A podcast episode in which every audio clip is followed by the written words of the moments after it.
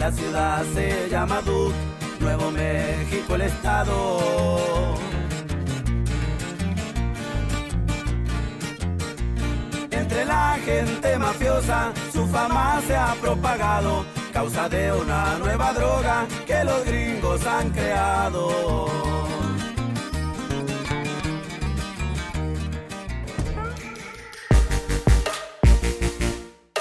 Ihr hört Katz, den kritischen Filmpodcast, heute mit Moritz Stock. Hallo. Und in dieser Folge klären wir endlich die Frage, was wirklich besser ist, der Film oder die Serie. Ich bin Christian Eichler. Hi.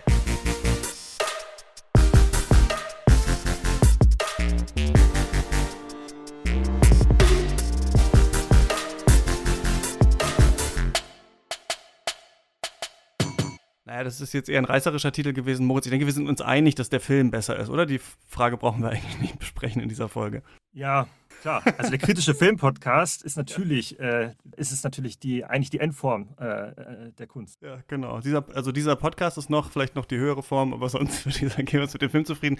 Nein, ich habe das so betitelt, weil ich mal ähm, ich ein Thema besprechen wollte und du auch an mich ähm, rangetragen hast, was gerade so ein bisschen passt, weil ich ja so ein bisschen die äh, Transformation vom Film zum Seriengucker gerade durchmache in diesem Jahr. Ähm, ich gucke auch weiterhin Filme und bespreche die hier natürlich, aber ich habe mich, ich sag mal, rangewagt an viel äh, Prestige-TV, äh, mehr Serienstaffeln geguckt, als ich sonst äh, schauen würde. Dieses Jahr unter anderem äh, Succession durchgeguckt, äh, Better Call Saul durchgeguckt, White Lotus nochmal aufgeholt, sogar noch interessiert an White Lotus Nine Perfect Strangers, furchtbare Serie, äh, geschaut, in Pokerface reingeschaut. Wir machen nächste Woche eine Folge zu The Last of Us und so. Also ich hole so ein bisschen was auf, ich gucke mir ein bisschen was an und ich leide auch ein bisschen, während ich das das mache. Ähm, so zum Beispiel bei Better Call Saul, einer Serie, die mir immer als das Allerbeste, was man je gesehen hatte, verkauft wurde und die ich wirklich teilweise genial fand, aber durch die ich mich auch sehr ähm, durchgequält habe und meinen Unmut auch so ein bisschen bei uns im Discord ähm, geteilt habe. Und da hast du äh, mir geschrieben, wir könnten eigentlich mal eine Folge machen über serielles Erzählen, wie das eigentlich so ähm, funktioniert, was es für Formen gibt und ähm, wie man das vielleicht auch manchmal falsch ähm, interpretiert. Denn du bist Medienwissenschaftler an der Uni Siegen, du kennst dich damit aus. Genau, also ich bin jetzt nicht äh, im engeren Sinne Fernsehwissenschaftler, da gibt es ja auch nochmal eigene Leute, die sich fast nur damit beschäftigen. Aber ich habe mich auch ähm, ja, für den Unterschied schon interessiert, allein wenn es um Hausarbeiten oder so geht von Studierenden, dass man dann immer äh, guckt, okay, was ist eigentlich sozusagen äh, die mediale Form und wie prägt eigentlich auch die mediale Form auch zum Beispiel das Erzählen, die Inszenierung. Und wenn man dann auch so ja, Einführungskurse gibt, kommt man immer darauf, auch auf serielles Erzählen, filmisches Erzählen. Und ähm, ja, eigentlich interessiere ich mich auch ähm, für den Coming-of-Age-Film. Mhm. Und da bin ich dann auch irgendwann drauf gekommen, ähm, dass ja es jetzt auch ganz, ganz, ganz viele Coming-of-Age-Serien gibt. Ähm, eigentlich auch schon seit den 90ern immer stärker. Und ich mich dann gefragt habe, wie verändert sich eigentlich die Darstellung eines Themas, wie zum Beispiel Jugend erwachsen werden, wenn man es mhm. im Film oder in der Serie äh, erzählt. Genau. Und ähm, das war eigentlich so der Ausgangspunkt, wo man sich immer fragt, okay, was verändert sich eigentlich auch ähm, als jemand, der ja auch so ein bisschen aus der Soziologie kommt äh, und sich dann immer fragt, wie werden eigentlich soziale Themen, soziale Phänomene in unterschiedlichen Erzählmedien verhandelt. Und mhm. dann ist dann die Frage, okay, es ist, macht einfach einen Unterschied. Ist es jetzt ein Film, ist es eine Serie, wie funktioniert sie? Und dann auch, wenn man sagt, heute alles ist Content auf allen Plattformen, alles vermischt sich, dass ich manchmal das Gefühl habe, man vergisst es manchmal oder man mhm. vergleicht es einfach äh, miteinander. Und ähm, ja, als Medienwissenschaftler ist natürlich dann immer sozusagen die, die Form auch immer äh, sehr wichtig. Ähm, ja, Marshall McLuhan, Medium is a Message, also ist eigentlich die Verbreitungsform sozusagen das, das Zentrale ist und das ist auch sehr stark dann eigentlich alles formt und prägt. Ja. ja, und diese Form, also nicht nur natürlich in der Serie drin, also wie da gearbeitet wird und so weiter, sondern wie einem hier dieser Inhalt, diese Serie halt dargereicht wird. Ne? Das ist eigentlich ein total spannendes Thema und ähm, du hast mir ein paar Texte rübergeschickt vor dieser Folge, so Einführung in die Serientheorie und so. Und äh, wenn man ähm, da die liest, ähm, können wir euch auch in den Shownotes ähm, verlinken, während ich das jetzt gerade abhöre, hoffe, mache ich das hoffentlich, bevor ich das schneide, oder während ich das schneide. Ähm, während man das liest, wird einem eigentlich vieles klar oder bei vielen Dingen denkt man sich, ach stimmt, klar, das ist eine Beobachtung, die habe ich jetzt gerade erst gemacht, aber hier hat es jetzt nochmal jemand geschrieben. Zum Beispiel eine interessante Beobachtung, die ich gemacht habe, wenn man vielleicht mal damit anfängt, so ist das Serien ähm, für mich total das Beziehungsding sind. Also seitdem ich jetzt mit meiner Freundin zusammen äh, wohne, wir sind ja auf einer großen Reise, oft in einem Hotelzimmer, ein Fernseher steht drin, so, äh, sind Serien jetzt viel stärker in mein Leben äh, getreten, weil, und das ist, fand ich interessant, ähm, man wir viel schneller eine Serie anfangen zu schauen als einen Film. Zum Beispiel wollten wir, ähm, sie kannte ihn noch nicht, mein Nachbar Totoro gucken und es hat, glaube ich, Tage gedauert, bis die Stimmung da war, den Film zu schauen. Der Film geht so anderthalb Stunden oder so ein bisschen länger. Es dauert aber gar keine Tage, bis die Stimmung da ist, The Last of Us anzufangen, die Serie. Die erste Folge geht eine Stunde 20 Minuten. Also die erste Folge Last of Us, das liegt daran, dass es ähm, zwei Folgen eigentlich ursprünglich waren, ist total lang. Und trotzdem ist diese Hürde, eine Serie anzufangen, merke ich meistens geringer als einen Filmabend zu veranstalten. Obwohl man und da sind wieder die, die Gleichförmigkeiten dieser Medien, ja eigentlich das Gleiche macht. Also man sitzt zu Hause, macht das an, schaut das und trotzdem ist allein das Gefühl, habe ich auf jeden Fall festgestellt, eine Serie anzufangen oder einen Film zu schauen, irgendwie ganz unterschiedlich, weil mit, glaube ich, Film anschauen, Filmabend und sowas eine ganz andere fast emotionale Belastung und emotionales Erfahren zusammenhängt, als eine Serie anzuschauen. Und da ist natürlich so die erste Sache, die die Serie und den Film halt äh, unterscheidet, ist, dass das Witzige an der Serie ist, dass sie viel, viel länger ist oft als ein Film und ja auch eine Sache, der du wahrscheinlich widersprechen würdest, aber sie wird von manchen Leuten manchmal gesagt, zum Beispiel Benioff und Weiss von Game of Thrones, dass sie sagen, ja, Game of Thrones ist einfach ein 80-stündiger Film. so sehen wir das. Ne? Also die eine Sache ist, Serien sind viel länger als Filme, dadurch ist man viel länger involviert, ähm, schaut sich das viel länger an und so weiter. Und gleichzeitig sind sie aber bite-sized, sodass man irgendwie immer noch eine Folge schauen kann, auch wenn die Folgen mittlerweile eine Stunde äh, laufen. Das fand ich ganz interessant, dass ich es so bei mir im Leben bemerkt habe und dann natürlich auch in der Serientheorie genau das auch gesagt wird. Ne? Also dass Serien durch diese verkürzte Episodenform halt auch ganz anders in den Alltag zu integrieren sind, zum Beispiel als ähm, Filme das sind. Und es scheint ja auch gerade, auch wenn, wenn interessant, was deine Studierenden ähm, dazu sagen, die vielleicht jetzt nicht mal mehr Serien schauen, sondern eher TikTok und so. Aber so in unserer Generation würde ich sagen, sind schon Serien so die hauptsächliche ähm, Form eigentlich, diese so filmischen Content, wenn man es jetzt mal so nennen will, ähm, zu konsumieren. Ja, das ist ganz interessant, ähm, was du sagst weil du ja davon gesprochen hast, dass es irgendwie eine neue Serie anfangen. Ich habe immer das Gefühl, das ist dann teilweise noch ein bisschen problembelastet. Stimmt, ja, doch. Dass, da gibt es dann ähm, diese Phasen, die auch schwierig sind, ja.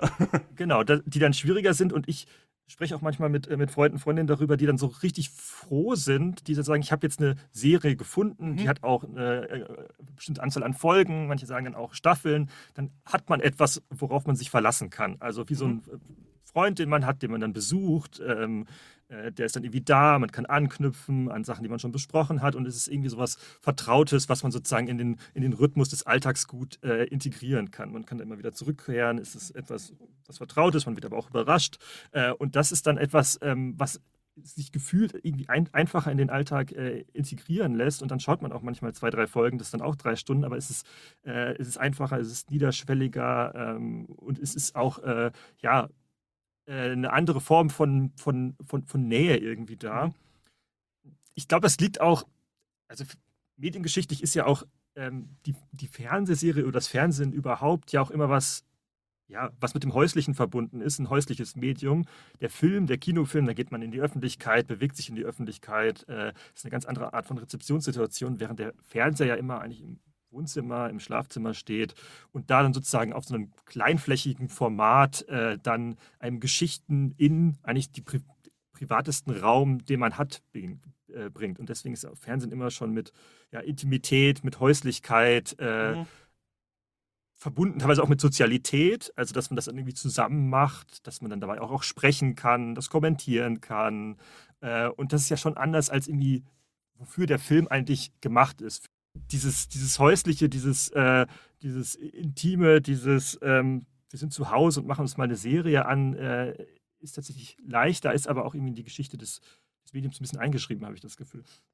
Ja, total. Das finde ich halt auch total interessant. Die Serie in ihrer Form formt dann auch ja wieder zurück den Alltag. Ne? Wenn HBO sich entscheidet, die neue Folge Game of Thrones kommt sonntags abends, dann ist das halt auch für uns also das Zeichen zu sagen, okay, wir in Deutschland müssen Montagabend dann die, die Watchparty oder sowas ähm, organisieren. Ne? Also man richtet sich dann auch danach und gleichzeitig sind es natürlich auch gelernte äh, Konventionen, wie man früher schon samstagabends irgendwie die Serie geschaut hat, auch wenn das heutzutage natürlich unterschiedlich ist, weil wir ganz unterschiedliche Arten haben, auf diese Serien äh, zuzugreifen, kann man vielleicht auch noch zukommen. Denn mir ist aufgefallen beim äh, Better Call Saul Bingen, dass ich so verschiedene äh, Dinge gespürt habe von den Better Call Saul Fans und das fand ich irgendwie ganz interessant. Also wenn man eine Serie dann halt so schnell schaut in so kurzer Zeit und irgendwie sagt, ich war aber auch in Teilen sehr gelangweilt, das habe ich nicht verstanden, was soll das? Das finde ich einfach plump oder schlecht gemacht oder so.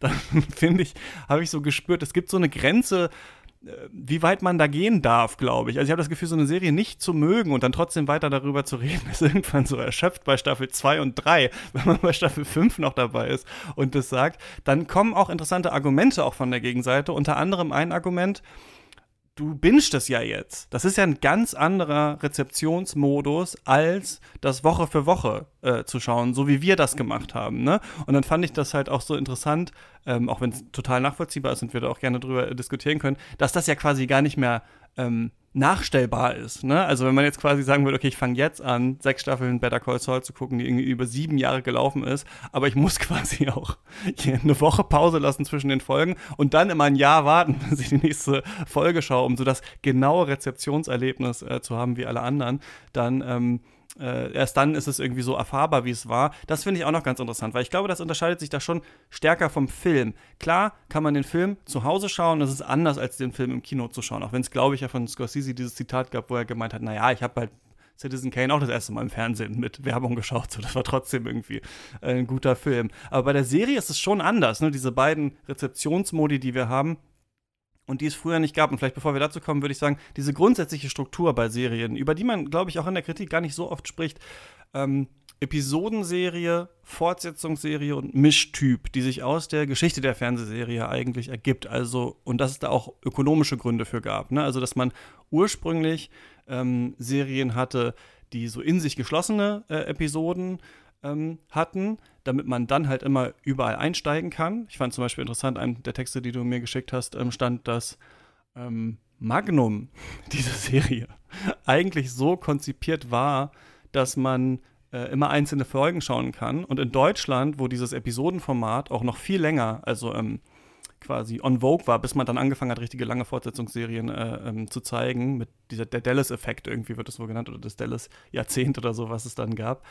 Ähm, es war wohl so, dass es auch Magnum-Folgen gab, die längere Handlungsstränge hatten über verschiedene Folgen, aber die wurden in Deutschland gar nicht ausgestrahlt, weil man das irgendwie nicht wollte, weil durch dieses Episodenformat man natürlich verschiedene Vorteile hat, vor allem wenn man nicht Fortsetzungsserien hat, also wenn irgendwie das abgeschlossen ist, so wie es bei den Simpsons oder sowas ist, nämlich, dass man immer wieder einsteigen kann. Ne? Also, dass Leute quasi einfach den Fernseher anmachen und es kommt eine neue Folge von irgendwas und sie müssen nicht richtig wissen, wer ist El Bundy und was macht sein Sohn oder sowas, ne? die Sitcom, die, das erste quasi richtig große Fernsehformat überhaupt.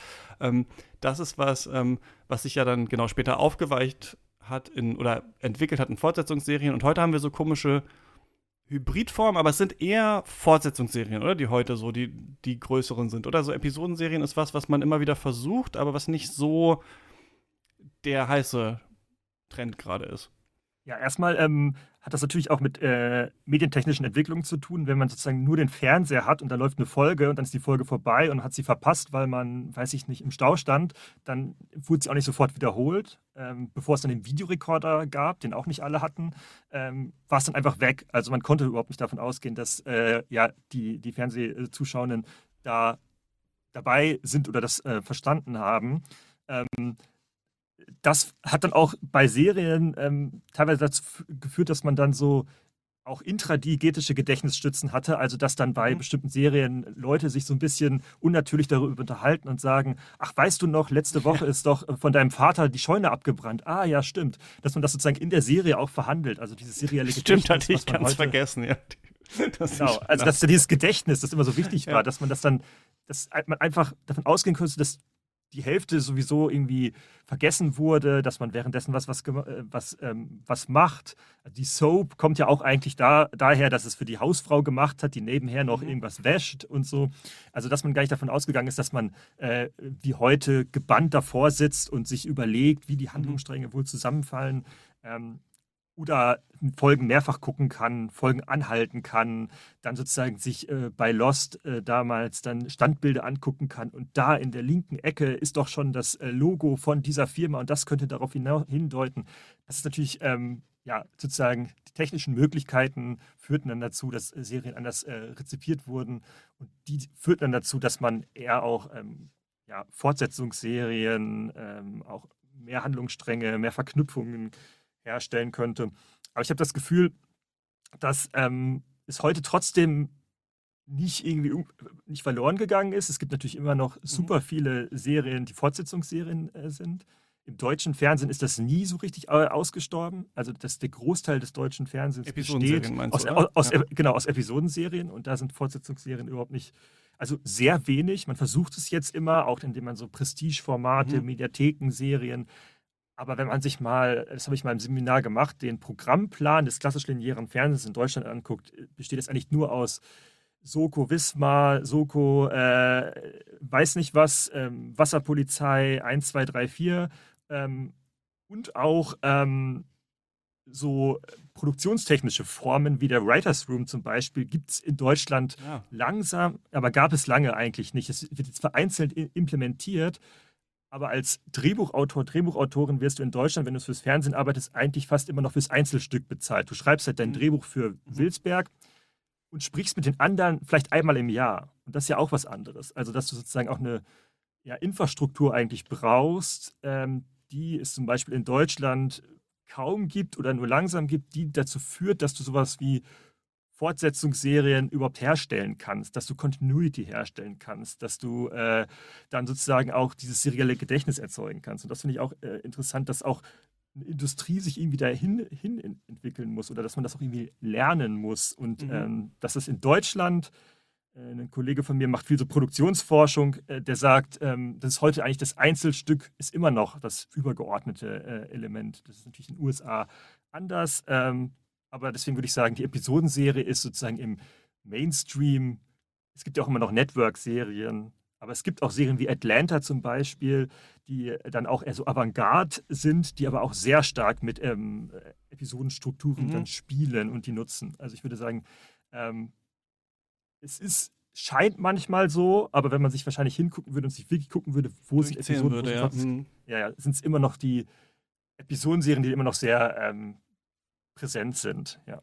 Ja, also wenn man in Deutschland seinen ersten Fernseher sich kauft, so, dann kann man immer noch überall einsteigen. Erste Folge Traumschiff und man weiß, ah, okay, das ist der Kapitän, da geht's hin und so weiter. Okay, was macht der da hinten? Und äh, ja, das ist aus sich raus eigentlich erklärt sich, wie ja ein Film eigentlich das normalerweise aufmacht, bei, auch macht bei vielen Filmen, ähm, brauchen wir ja nicht dieses Fortsetzungsgedächtnis. Beim Marvel Cinematic Universe ist es jetzt genau andersrum, wo wir die Serie quasi jetzt im äh, Kino haben. Ich fand nochmal interessant, dass ähm, das auch ja aus ökonomischen Gründen so gemacht wurde. Also sowieso der Begriff Serie oder das kommt ja auch aus der Produktion, ne? also eine, eine, Produktserie von irgendwas, was ja meistens äh, gleiche Sachen sind, aber die dann halt später iteriert werden, wie beim iPhone ähm, und so. Und das natürlich, wie du gerade gesagt hast, ist natürlich ähm, unsexy war früher, wenn man den Fernseher nicht äh, angemacht hatte, dann konnte man nicht einsteigen, deswegen musste sich das quasi aus sich raus erklären. Die andere Sache, und das hast du ähm, im Vorgespräch mir kurz erzählt, dass bei dir Studierende auch heute noch ähm, äh, Friends zum Beispiel anfangen zu schauen, ist ja, dass man diese Episodenserien besser langfristig verkaufen kann. Also da, man kann dann immer wieder das nochmal senden und so. Und ich weiß nicht, das fand ich halt auch so witzig, ich muss an einen Moment denken, äh, der, der ähm, mir passiert ist, und das ist ja auch Pokémon war eigentlich auch eine Mischform. Es war eigentlich eine Fortsetzungsgeschichte, aber irgendwie konnte man schon auch jede einzelne Folge aus sich raus so ein bisschen verstehen. Ich weiß noch, als ich als Kind nach Hause gekommen bin und die neue Folge äh, Pokémon schauen wollte und es lief einfach die erste Folge. Und das war eine Zeit, wo dieses Wort Season im Deutschen und Staffel gab es natürlich schon vorher, aber jetzt wird es ja auch im Deutsch als, als Season bezeichnet, glaube ich, noch gar nicht im so im, im, Zeitgeist irgendwie war, dass man das so genannt hat, Serien laufen in Staffeln ab oder sowas. Und das, da war das halt dann einfach so, dass, glaube ich, die Season Pokémon halt vorbei war und RTL 2 gesagt hat, gut, dann senden wir es nochmal von vorne und ich bin fast vom Glauben abgefallen, weil ich dann, glaube ich, ein halbes Jahr warten musste oder so, ähm, bis es weitergeht. Und deswegen früher halt diese Episodenform, dieses Episodische, man kann immer wieder einsteigen, man kann immer wieder reinkommen, macht ja gerade beim Fernsehen Sinn, wo man sich nicht so ähm, äh, committed auf was. Und gleichzeitig diese Fortsetzungsserien, was wir halt heute haben, ist, äh, oder diese Mischform vielleicht, aber ich würde sagen, dass du sagst, es ist immer noch so, dass es Episodenserien gibt, aber wahrscheinlich so in den von der Kritik hochgelobten, besprochenen Serien, dieses in Anführungsstrichen Quality TV, da ist es ja wahrscheinlich das, was gerade am on ist, die Fortsetzungsminiserie eigentlich, ne? Also diese abgeschlossene Fortsetzungsserie, bei der es schon klar ist, irgendwann wird es mal ein Ende geben. Denn es gibt ja auch noch Fortsetzungsserien wie GZSZ zum Beispiel, die natürlich auch verständlich sind, wenn man die schaut. Also man kommt auch rein, aber die ja immer eine Handlung weiterspinnen. Also das ist ja nicht so, dass es immer die gleichen Figuren sind wie bei den Simpsons, sondern da kommen immer mehr andere Leute ziehen dahin und, und so. Also das ist ja auch eine Sache, die es gibt. Ne? Und heutzutage, ich würde sagen, bei, den, bei der Kritik ist so dieses Quality-TV in Anführungsstrichen, wo dann immer auf Sopranos, Six Feet Under und so äh, verwiesen wird, schon immer noch im Kommen mit, mit aber dem Hang zur Miniserie gerade, oder? Ja, also bei GZSZ ist es ja nochmal so ein Sonderfall, weil das so eine Daily Soap ist, die natürlich auch dieses Mechanismus, diesen Mechanismus von Wiederholung und Varianz hat, aber das natürlich dann komplett ausreizt, weil ja diese Idee von Serien sind eigentlich unendlich. Also sie können unendlich weitergehen, man kann unendlich Wiederholung und Varianz äh, miteinander spielen, ja tatsächlich auch ähm, ja, realisiert wird, weil das gibt es schon so lange und es gibt es auch, äh, ich glaube, jeden Tag, Montag bis Freitag immer mhm. noch. Mhm. Ähm, Lindenstraße war ja auch so ein Phänomen, das war einmal die Woche, das wurde äh, beendet, aber wo man auch das Gefühl hatte, das war, ging ja über, über Jahrzehnte so weiter, äh, wo man dann auch so das Gefühl hat, okay, das läuft einfach immer, es ist irgendwie immer ein Leben, immer so Beziehungsgeflechte und da kann man dann auch natürlich einsteigen. Ähm, man muss vielleicht auch nicht so viel wissen, man muss vielleicht wissen bei GZS, dass Joe Gerner so ein bisschen zwielichtig ist und alle manipuliert und das läuft dann halt so weiter. Und ich wette, wenn ich jetzt GZS einsteigen würde, würde wieder Joe Gerner irgendjemand manipulieren. Äh, also das ist dann doch offen, aber trotzdem äh, zugänglich. Und das dann wahrscheinlich, äh, das dann die, ja, so die Daily Soap. Was man heute hat, ist ähm, gerade bei so Kabelsendern, äh, dass man dann versucht, auch äh, komplexe Narrationen zu spinnen und den ähm, Kreativschaffenden aber dann auch so eine Sicherheit gibt und sagt, okay, ihr kriegt jetzt noch drei Staffeln oder ihr kriegt zwei mhm. oder dass man das mehr abspricht, damit man da tatsächlich auch etwas Rundes hat, etwas Organisches. Ähm, weil sonst ist ja bei den Serien im klassisch, klassischerweise so, man dreht einen Piloten, dieser Pilot, der muss dann eingekauft werden. Wenn man Glück hat, passiert das. Dann gibt es erstmal neuen Folgen, wenn die im Fernsehen gut laufen, im klassischen Network-Fernsehen. Äh, dann ähm, kann es vielleicht eine Season Order geben von 22 Folgen im, im, klassischen Fall. Manchmal auch nicht. Manchmal werden die Serien einfach nach neun Folgen abgebrochen. Aber ob es dann nach den 22 Folgen weitergeht, weiß auch niemand. Mhm. Die, ähm, die Leute von Lost zum Beispiel äh, sagen immer, die dachten immer, das wäre viel zu wir, was sie da machen und viel zu äh, sozusagen ähm, eigentlich gegen den Mainstream. Das kann doch nie funktionieren. Deswegen haben sie sich auch nicht so richtig Gedanken gemacht, wie es in Staffel 5 aussehen konnte. Äh, und ist sozusagen immer so on the fly weiterentwickelt. Und das würden heutige Showrunner von größeren Serien nicht mehr machen. Also da ist es heute, glaube ich, auch so, habe ich schon äh, häufig auch so Interviews gehört, wo gesagt wird, äh, in, in so Pitch-Meetings, ja, wie sieht die Serie in Staffel 3 aus? Wie könnte mhm. sie enden? Also, dass man heute zwar äh, Fortsetzungsserien macht, auch mit dieser Unendlichkeit spielt, aber diese Unendlichkeit eigentlich ja so ein bisschen eine Fiktion ist, weil man immer schon weiß, ähm, man, das wird nicht ewig so weitergehen, sondern äh, das jetzt vier, fünf Staffeln, Succession, diese dritte Staffel soll jetzt dann zu Ende gehen, dass man mhm, da schon auch eine klare Form von Schließung, Schließung dann äh, macht, ja.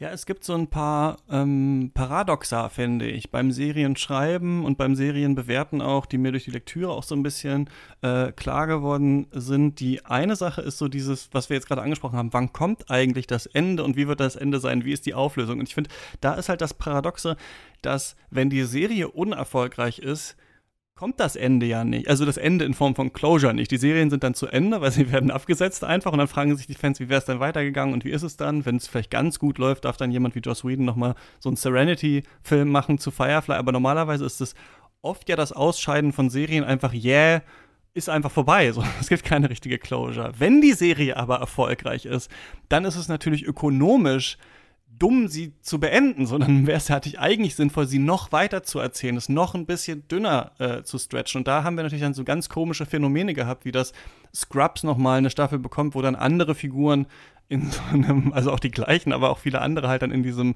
was war, in so einer Uni dann auf einmal arbeiten und weil so uns ja. fragen, was ist denn jetzt hier los? Ne? Oder zum Beispiel That 70 Show, das ist so die Serie, die Sitcom, mit der ich äh, so aufgewachsen bin und die ich ganz viel ähm, äh, geschaut habe, die ja jetzt auch mit That 90s Show so ein seltsames Spin-off bekommen hat und die hat dann auch nochmal so eine achte Staffel bekommen, wo dann ganz wichtige Figuren einfach äh, gar nicht mehr dabei waren. Und ich glaube, eventuell ist natürlich dieser Miniserientrend auch, dass das vielleicht die Zuschauer nicht mehr so ganz und Zuschauerinnen verzeihen. Also, dass dieses Burnout von Lost und von vielen anderen Sachen, so dass schon so eine Idee von irgendwann geht das auch zu Ende und es läuft auch auf irgendwas äh, hinaus, natürlich Leute auch interessant finden. Ich frage mich nur, ob da halt dieses, diese Open-End-Kreativität halt, also ich habe das Gefühl, dass du auch so ein bisschen äh, danach lächst manchmal, wenn du im Discord was äh, schreibst zu Serien, dass wir wenn wir sagen würden, auch wenn das vielleicht nicht auf das Gros der Serien zutrifft, aber dass die hauptsächlich kritisch gut besprochenen Serien in so eine Abgeschlossenheitsrichtung, in so eine Miniserienrichtung äh, gehen, dann gibt es natürlich noch Serien wie Buffy the Vampire Slayer oder Akte X oder so, die so total kreativ damit gespielt haben mit dieser Doppelstruktur. Also die hatten so ein äh, Monster der Woche und gleichzeitig gab es eine übergeordnete Geschichte und Serien können ja auch, und das wird wahrscheinlich nicht so oft besprochen, so alternieren. Also sie können einzelne Folgen machen, die besonders herausstechen, die vielleicht gar nichts mit der eigentlichen Handlung zu tun haben. Und sie können andere Folgen machen, die dann was zu Ende ähm, bringen. Und das ist, finde ich, so dieses zweite große Paradoxon beim Serienschreiben, ist, dass man einerseits, wenn man das schaut, ja immer überrascht werden will und irgendwie einen neuen Plotpunkt sehen will und wissen will, wie es weitergeht und gleichzeitig aber irgendwie möchte, dass es logisch ist und dass man sich das nicht total aus den Fingern saugt, diese Wendung. Und einerseits will man die ganze Zeit diese gleichen Figuren sehen, die man schon kennt, mit denen man Zeit verbringt. Und andererseits will man aber nicht, dass immer nur das Gleiche erzählt wird. So. Und das ist eigentlich ja so das, worin sich immer so die Serienschreibenden befinden, in dieser Frage, wie können wir das Gleiche bieten, wie können wir das iterieren und heutzutage auch, wie können wir da noch einen ganz großen Bogen spannen, der dann am Ende noch was aussagt. Ne? Also vielleicht im so besten Fall, wie können wir Episoden machen, die für sich stehen, wie können wir Staffeln machen, die irgendwie für sich stehen und wie können wir gleichzeitig eine Anzahl an Staffeln machen, die in sich auch noch was erzählen, vor dem Hintergrund aber, dass auch wenn es sich wahrscheinlich ein bisschen geändert hat, heute niemand einfach einen sieben Staffeln Deal bekommt und das vorher planen kann, sondern man halt on the fly äh, versuchen muss, auch die Serie zu entwickeln. Und da kommen, glaube ich, dann diese Rezeptionsmodi wieder rein, dass man dieses Hin und Her beim Entwickeln der Serie, wenn man das halt Jahre später einfach durchbinscht, halt viel stärker auch merkt und vielleicht nicht selber in diesem Freiraum ist, wo man sich auch noch so miträtselt. Aber das sind, finde ich, sind so interessante ja, Paradoxien, die es irgendwie gibt beim, beim Serienentwickeln. Ja, also das ist ja, äh, Umberto Eco hat das ja als Dialektik von Ordnung und Neuheit oder Schema und Innovation beschrieben, was immer sozusagen dieses, dieses Hin- und Her-Pendeln zwischen, irgendwie will man ja auch was Vertrautes haben, man will die äh, Figuren haben, die man kennt, man will mit denen auch Zeit verbringen, man will mit denen auch längerfristig Zeit verbringen. Gleichzeitig ähm, darf es dann auch nicht so eine Stagnation geben, es muss dann doch irgendwie was Neues passieren, was Interessantes äh, passieren. Figuren müssen sich weiterentwickeln, gleichzeitig dürfen sie sich aber auch nicht zu sehr weiterentwickeln. Mhm. Ähm, damit hat David Lynch in der dritten Staffel von äh, Twin Peaks, äh, die du noch sehen wirst, äh, sehr radikal gespielt, ja. indem er dann plötzlich eine Figur dann völlig irre hat werden lassen, wo man die ganze Zeit auch offensiv damit gespielt wird.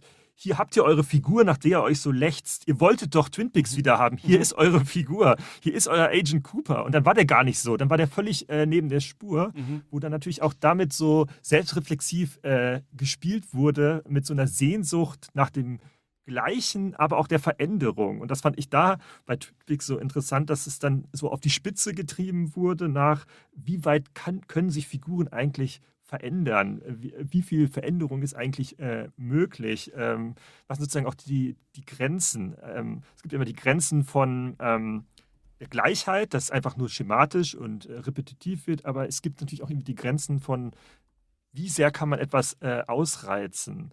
Und ich finde das immer ähm, sehr faszinierend und mag deswegen auch äh, Serien, äh, mag deswegen aber auch eher Serien, die sehr äh, verspielt irgendwie damit umgehen und bin dann auch eher tatsächlich, ähm, ja, teilweise bei so 90er-Jahre-Serien wie Buffy, wo ich denke, okay, die haben sich dann jede Woche überlegt, was können wir heute noch an, ähm, an irgendwie an Monstern kreieren, mhm. an, an, an, Situationen kreieren, wie können wir sozusagen die einzelne Episode äh, nutzen und damit spielen, aber trotzdem eine übergeordnete äh, Geschichte erzählen. Und bei Buffy war es ja auch interessant, und das machen gar nicht so viele Serien, ähm, auch gerade heute diese, die besprochen werden, dass man immer einen klaren Staffel-Arc hat. Einen mhm. Gegenspieler und am Ende der Staffel war das durch, war das besiegt und dann ging es halt weiter mit einem neuen Gegenspieler und man hatte so das Gefühl, man hatte so einen Abschluss, man hatte sowas, wo man dann äh, ähm, ja auch zu, zu irgendwas hinkommt und nicht so dieses Gefühl, man kommt nirgendwo hin und es geht immer weiter und weiter und weiter und das dann auch, glaube ich, so, ja, die Kunst, ähm, die Kunst des, des Serienschreibens, die Kunst des äh, nicht einfach immer nur so Plot aneinanderreihen, der vielleicht nirgendwo hinführt, sondern auch sozusagen die, ja, die Episodenstruktur ernst nehmen. Ähm, und das habe ich auch das Gefühl, dass Leute, die so Fernsehfans sind, das merkt man auch mal bei bestimmten Fernsehkritikern, die schon sehr lange dabei sind, so Leute wie Alan Seppenwall, der schon, weiß nicht, seit den 90er Jahren ähm, übers Fernsehen schreibt, dass der immer wieder betont und dem das auch sehr wichtig ist, ähm, Serie ist kein Film und hört bitte damit auf, einfach nur so Plot aneinander zu reihen, den man irgendwie in der Mitte dann durchschneidet und dann hat man eine Episode, sondern dass man sagt, nutzt das Medium, spielt mit dem Medium, es gibt hier eine Episodenstruktur und ähm, die müssen sich auch irgendwie voneinander unterscheiden und da muss auch irgendeine Idee sein, die sozusagen das Einzelne dann auch hervorhebt. Und das äh, finde ich dann auch interessant und das finde ich dann auch irgendwie gut und interessant, wenn Serien das irgendwie gelingen, dieses Alternieren, äh, dieses Spielen damit. Ja. Stimmt, weil. Es verschwimmt natürlich mit dem Binge-Watching so ein bisschen, ja. weil das ist natürlich dann dieser neue Rezeptionsmodus, wo man das dann tatsächlich teilweise wie so ein 8-Stunden-Film schaut. Auch Netflix das natürlich darauf anlegt, dass man dann einfach alles durchschaut und dann diese, diese Brüche vielleicht gar nicht haben will. Genau wie man den Vorspann überspringt, weil der Vorspann ja auch ein integraler Bestandteil, Bestandteil der Serie ist und ja auch immer so ein ähm, wieder reinholen ist. Wenn man bei mhm. Friends den Vorspann sieht, dann tanzen die Figuren, dann gucken die noch keck in die Kamera äh, und dann weiß man, ach, meine Freunde, meine fiktiven Freunde sind wieder da. Jetzt kann ich 20 Minuten mit denen Zeit verbringen, wie schön. Aber wenn man das jetzt 20 Folgen am Stück guckt, ist dann auch irgendwann, ach nee, der Vorspann, ich brauche das ja gar nicht, ich bin ja schon in dieser Welt drin. Dass auch bestimmte stimmt, ja. äh, Marker der Serie dann irgendwie obsolet werden, weil dieses, der Vorspann, der so, ein, so, ein, äh, so eine Stimmung erzeugt, der so ein, kommen wieder rein, kommen wieder in diese Welt, dann irgendwie nicht da ist, weil man irgendwie so acht Stunden in dieser Welt ist, die dann zur Seite legt und dann war es das. Aber diese Synchronisation, auch Synchronisierung mit dem Alltag ja auch so ein bisschen wegfällt, weil man, ähm, weil man das gar nicht äh, mehr sozusagen mit dieser Alltagsstruktur verbindet, sondern es einfach dann ein so ein Block ist und dann kommt der nächste Block.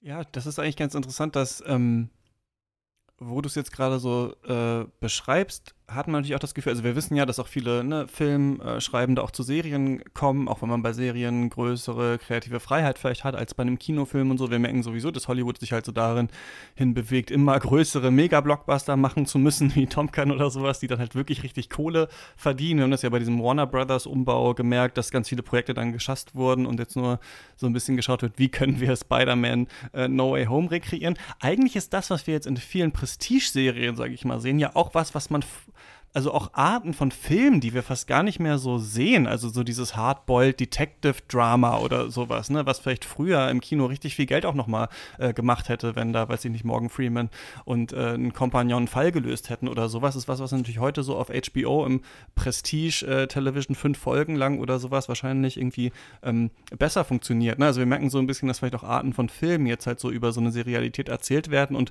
wo man ja auch, ich werde auch nicht so komplett dagegen mal sagen kann, klar, auf fünf Folgen Folgen oder sowas hat man vielleicht wirklich manchmal ein bisschen mehr Raum, eine Geschichte äh, zu erzählen. Ich bin auch eigentlich Fan von äh, Miniserien. Ich mag das eigentlich auch ganz gerne, wenn man weiß, okay, es dauert nicht so lange, es wird das eine Geschichte erzählt und so weiter. Aber was natürlich schon stimmt, ist, dass dann oft mit der seriellen Form nicht so unbedingt ähm, gespielt wird. In einem ähm, Artikel, der, ähm, den du mir geschickt hattest, fand ich noch ganz interessant. Stand so drin, dass Serien, ähm, so paraphrasiert, die Zuschauenden natürlich auch so ein bisschen erziehen können, dazu formale Experimente überhaupt zu erkennen und vielleicht auch in Filmform zu denken. Und ich glaube auch, dass Comedy-Serien das vielleicht sogar noch stärker machen, weil ich mich dann natürlich auch frage, wenn wir jetzt sagen, welche Serien machen das dann, welche machen formale Experimente, welche versuchen mit bestimmten äh, Episoden nochmal äh, eine ganz andere Richtung zu gehen, fällt mir immer manchmal heutzutage aus dem Serienkosmos äh, von diesem Prestige, wir haben tolle Schauspieler, es ist unglaublich dramatisch, es geht nur sieben Folgen, wenn man halt gar nicht so viel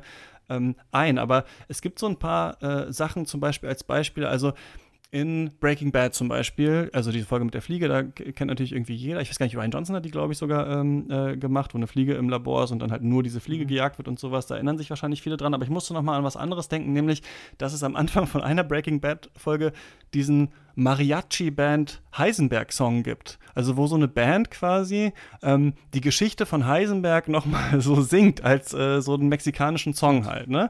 Und es ist ja klar, wenn man das sieht, dass das nicht intradiegetisch passiert. Also es ist jetzt keine Band, die es wirklich in dem Universum, wo Walter White und äh, Jesse Pinkman rumrennen, die es da gibt und die da diesen Song geschrieben haben und singen. Uns ist ja klar, dass das ein stilistisches Mittel ist von Vince Gilligan, halt nochmal diese, äh, diese Ebenen zu verbinden und damit entweder einen Gag zu machen oder tatsächlich was auszusagen.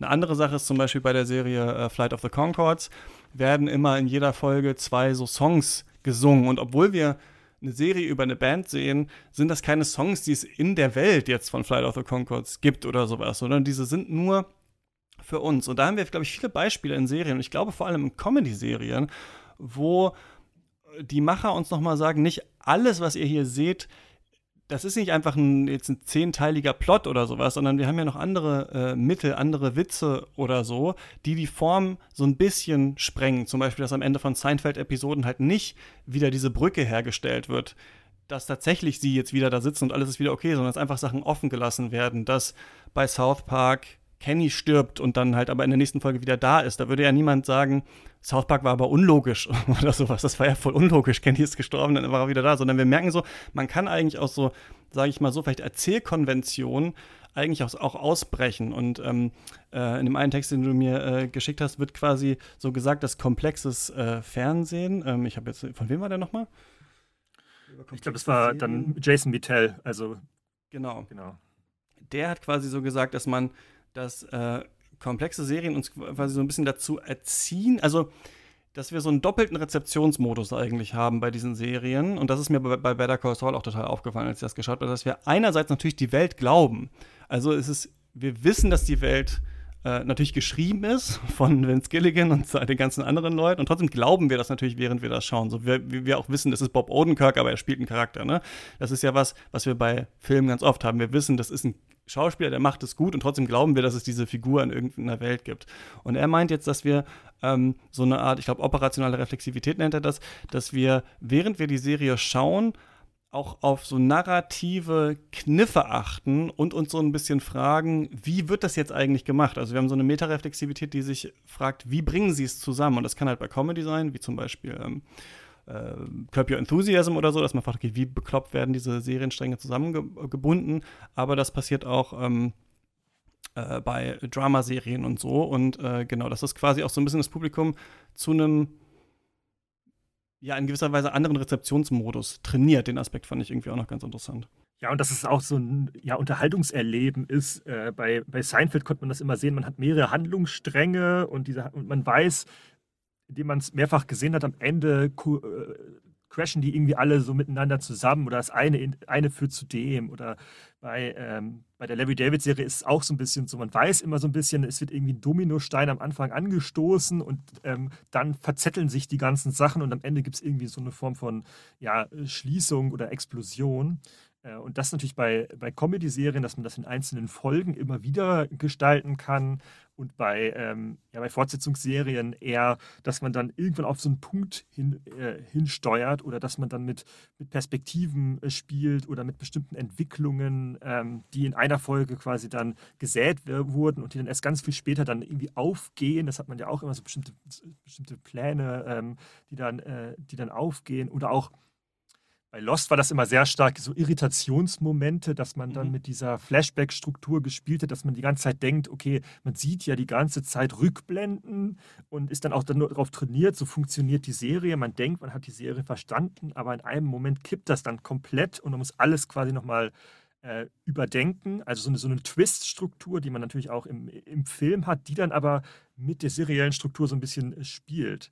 Ähm, man sagt ja auch, ähm, und ich ist, glaube ich, auch in den Texten genannt, dass manchmal so serielles Erzählen auch einen so beibringt, wie das jetzt funktioniert. Wie funktionieren die Figuren, wie funktioniert diese Welt, wie so ein Trainingsmodus im, äh, im Videospiel. Okay, wir haben hier immer Rückblenden jede Folge, die verweisen auf die Hintergrundgeschichte der Figuren oder wir haben diese zwei parallelen Plots, einmal Kartell, einmal Anwaltsgeschichte mhm. ähm, und dass es dann so etabliert wird. Wir wissen, okay, das sind die Regeln, aber wir wissen auch irgendwann, äh, trifft das irgendwie aufeinander oder mhm. interagiert mhm. äh, miteinander. Und gerade diese Zeit, dieses Warten, dieses Mitraten, wann passiert das jetzt eigentlich?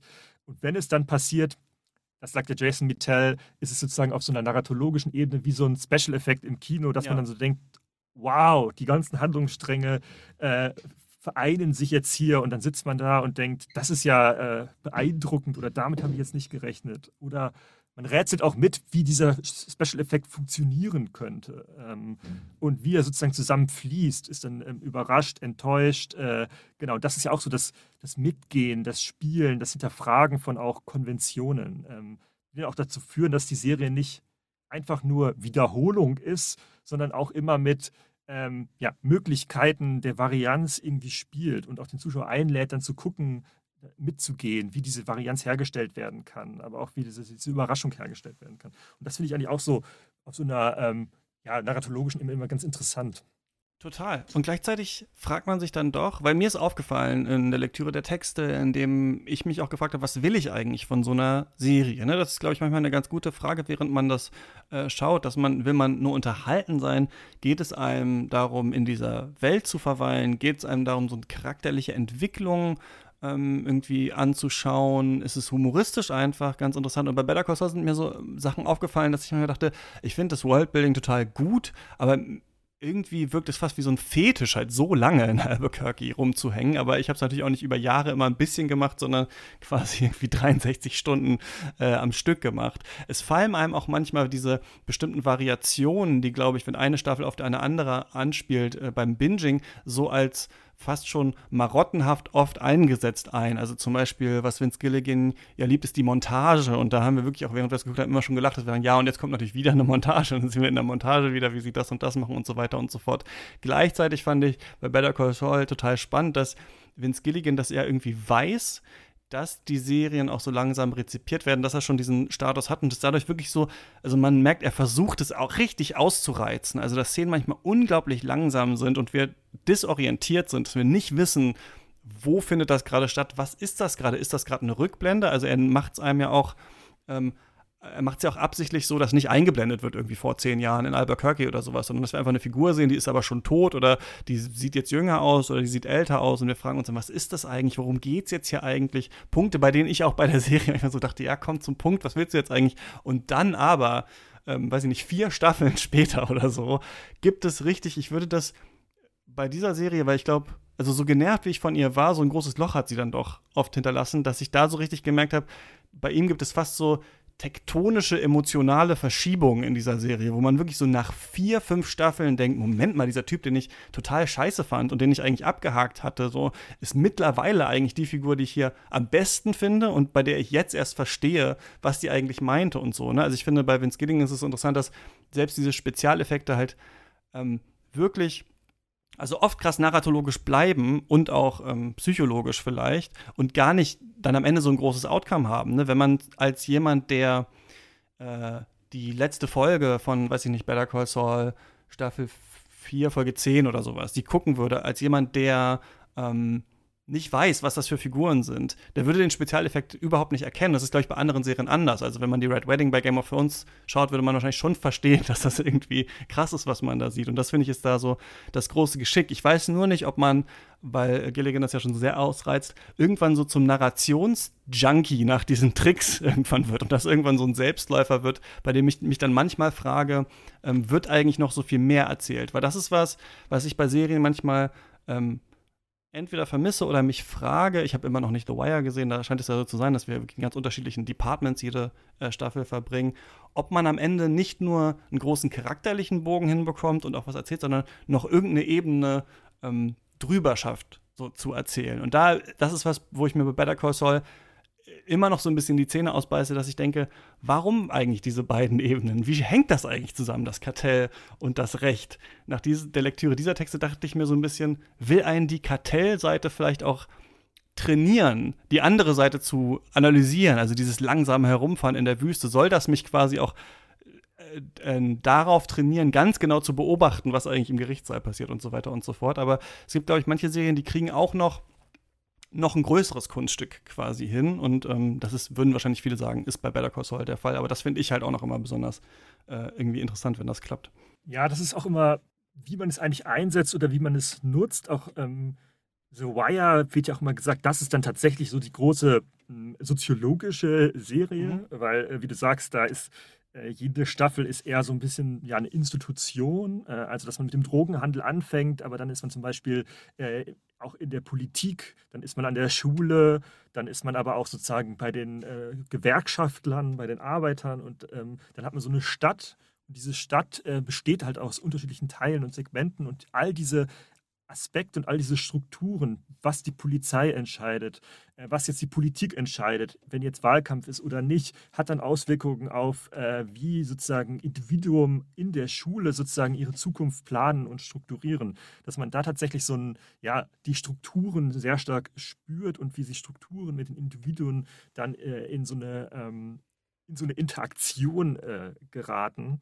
Ähm, was ich aber dann auch ähm, bei seriellen Erzählen immer dann interessant finde oder womit man auch spielen kann und was auch andere, was in Serien auch machen, ist ja auch erstmal mit dieser Alltagsnähe, dass wir auch alle unseren Alltag irgendwie seriell strukturieren, dass so Alltagsmomente auch immer, ähm, ja, irgendwie, dass auch irgendwie häufig das Gleiche passiert, aber dann doch irgendwie was Neues passiert.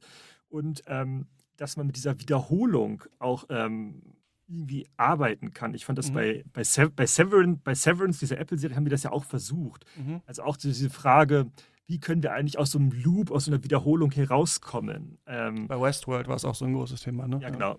Genau, bei Westworld auch, wo es immer darum geht, es sind immer Sachen, die sich wiederholen. Ähm, und wir sind so ein bisschen gefangen im Immergleichen, aber dieses Immergleiche muss dann auch irgendwann aufgebrochen werden, weil der Status quo ja nicht bleiben kann. Äh, und serielles Erzählen ja doch auch immer so den Status quo so ein bisschen herausfordert, ähm, indem es immer wieder so ein bisschen äh, durchgespielt wird, wiederholt wird und dann auch gefragt wird, wann ist eigentlich, wie können wir eigentlich diese Wiederholung variieren oder ähm, damit brechen. Das war ähm, auch wieder auf, äh, auf Buffy war das auch immer so, eigentlich war das eine Geschichte von einer Teenagerin, die einfach nur eine Teenagerin sein will, die feiern gehen will, ähm, die sich verlieben will. Aber dann kommen immer diese Monster die ganze Zeit und sie kann einfach nicht sozusagen die, äh, das, das, jugendliche Dasein so richtig ähm, genießen, weil sie die Vampirkillerin ist und diese Aufgabe hat ähm, da muss sie immer nachts diese Vampire töten, während alle anderen feiern gehen. Und auch immer diese Wiederholung. Man will eigentlich äh, äh, sozusagen sein Leben leben, aber immer passiert irgendwas, was einen unterbindet. Was dann natürlich auch immer so eine Allegorie ist auf ähm, Anforderungen von, von, von, von Gesellschaft, von, ähm, ja, aber auch, äh, Anforderungen von Gesellschaft, die einem dann irgendwie verhindern, einfach so äh, glücklich sein Leben zu äh, verbinden. Und indem man das halt immer und immer wiederholt, ähm, zeigt es auch irgendwie bestimmte Wiederholungsmechanismen auf, finde ich. Also, dass man damit auch arbeiten kann. Dass, warum besteht eigentlich so viel aus Wiederholung? Wie kann man eigentlich aus Wiederholung ähm, ausbrechen? Und diese, diese Frage, wie, wie eigentlich aus der Wiederholung ausgebrochen wird, finde ich bei ähm, Serien dann doch irgendwie äh, spannend und damit kann man auch arbeiten und damit wird auch gearbeitet, äh, das irgendwie zu nutzen und sich dann wirklich mal sich zu überlegen, was das eigentlich bedeutet. Es ist ja auch manchmal interessant, durch das immer Gleiche sich zu fragen, wie funktioniert das eigentlich, was ich sehe. Also es ist ein anderes Thema, auch für einen anderen Podcast vielleicht mal, aber ich habe in letzter Zeit auch ein bisschen so Reality-TV geschaut, irgendwie, weiß ich nicht, ähm, so deutsche Formate, der Bachelor oder so, oder äh, was haben wir geguckt, weil das einfach auf so einem Netflix am Fernsehen einfach so die erste Option war. Ähm, Love is Blind, Australia Season 4. Also komplett anderer Kulturraum, Leute, die ich nicht kannte. Vierte Staffel von einem Format, das ich nicht kannte. Aber bei diesen Formaten manchmal, also das sind so Formate, wo Couples irgendwie in so einer Villa sind und dann kommen irgendwie immer neue rein und dann ist die Frage so, entscheiden die sich nochmal um oder nicht. Da habe ich auch immer so total die Idee, das wäre eigentlich geil, wenn das für immer laufen würde. Also wenn sowas wie Big Brother einfach wie GZSZ nie aufhören würde, wenn einfach Leute rausgevotet werden und wieder reinkommen würden und manche sind halt seit einem Jahr dann da schon drin und gehen dann wieder raus und sollte man dieses äh, Perpetuum mobile, was sich immer antreibt, mit immer natürlich den gleichen Sachen. Also was dann interessant ist bei Reality-Formaten, ist, dass die, äh, die dass die Grundstruktur halt schon so gestellt ist, dass es zu Konflikt kommen muss zwischen den Personen. Ne? Also zum Beispiel bei dem Format der Bachelor ist es halt klar, dass wenn ein Typ 50 Frauen datet, dass Eifersucht vorprogrammiert ist, aber in der Show wird immer so getan, als wären die halt alle so, was, wie konnte er diese andere daten? Und man guckt sich das und denkt, ja, das ist halt die Regel der Sendung, also die Struktur, die euch auferlegt wurde, müsstet ihr eigentlich kritisieren, aber so, das ist natürlich nicht der, der, äh, der komödiantische und der unterhaltungsartige Effekt, der hier, der hier auftreten will. Und äh, ich merke trotzdem aber, und da bin ich, glaube ich, dann wirklich doch basic. Also ist mir aufgefallen bei der Lektüre der Text und äh, darüber nachdenken, dass ich schon denke, ich bin schon dann plotgetrieben und ich mag dann schon, wenn das irgendwie in eine Richtung geht und irgendwie zusammengeschnürt wird und wenn es nicht das immer gleiche ist. Also da muss man dann schon irgendwas machen, was da reicht mir eigentlich nicht so die kleine Variation, auch wenn das bei so quasi Reality und es kommen immer neue Leute rein, hätte man ja trotzdem, dass, es neue, neue Figuren sind. Aber zum Beispiel so eine Serie wie Succession, da ist mir aufgefallen, dass sich die grundsätzliche Struktur, die Frage, wie werden diese Kinder von diesem Medienmogul dieses Unternehmen leiten, wer, wer versucht hier welche Allianzen zu schmieden, ähm, äh, auch, dass alles immer ökonomisch äh, durchdekliniert wird. Also egal was passiert, ist immer erst so die Frage, what are the optics, was können wir machen, wer hat, wer hat welche Kontakte und sowas, wie gehen wir daran. Ne? Das ist ja ein Spaß, sich das anzuschauen bei Succession. Und trotzdem ist es so, dass äh, die Serie ja eigentlich um diese, diese Erbfolge geht und äh, da mir dann halt irgendwann dann aufgefallen ist, ach krass, die Charaktere dürfen da aber auch nicht so richtig über sich hinauswachsen. Also man sieht manchmal, dass jemand dann doch vielleicht das Herz im rechten Fleck hat, dass er was anderes macht, aber irgendwie diktiert diese Serienstruktur, dass alle am Rockzipfel ähm, ihres Vaters hängen zum Beispiel und nicht irgendwie ausbrechen können aus dieser Struktur. Also ich glaube schon, ich bin eher so vom Typ jemand, der sich ähm, diese Entwicklung wünscht, dieses Ausbrechen, das ein bisschen verändern und auch nicht das Ewige. Aber ich glaube, was ich mir noch stärker wünsche, und das fände ich auch interessant, ob du da Beispiele für hast, dafür, dass gesagt wird, Serien haben diese Möglichkeiten, ähm, gerade vielleicht auch Prestige äh, mal was anders zu machen, habe ich immer noch das Gefühl, so diese tatsächlichen wirklich äh, krassen einzelnen Episoden oder Beispiele, die du jetzt aus Twin Peaks äh, Staffel 3 gebracht hast, sind irgendwie eigentlich noch selten. Also man, ähm, selbst bei Better Call Saul, wo wirklich viel versucht wird, wo wirklich viel gemacht wird, bleibt man ja oft noch trotzdem in diesem Setting bei diesen Charakteren, die wir schon können und macht nicht eine komplette Experimentalfilm-Episode und so, auch wenn die letzte Staffel da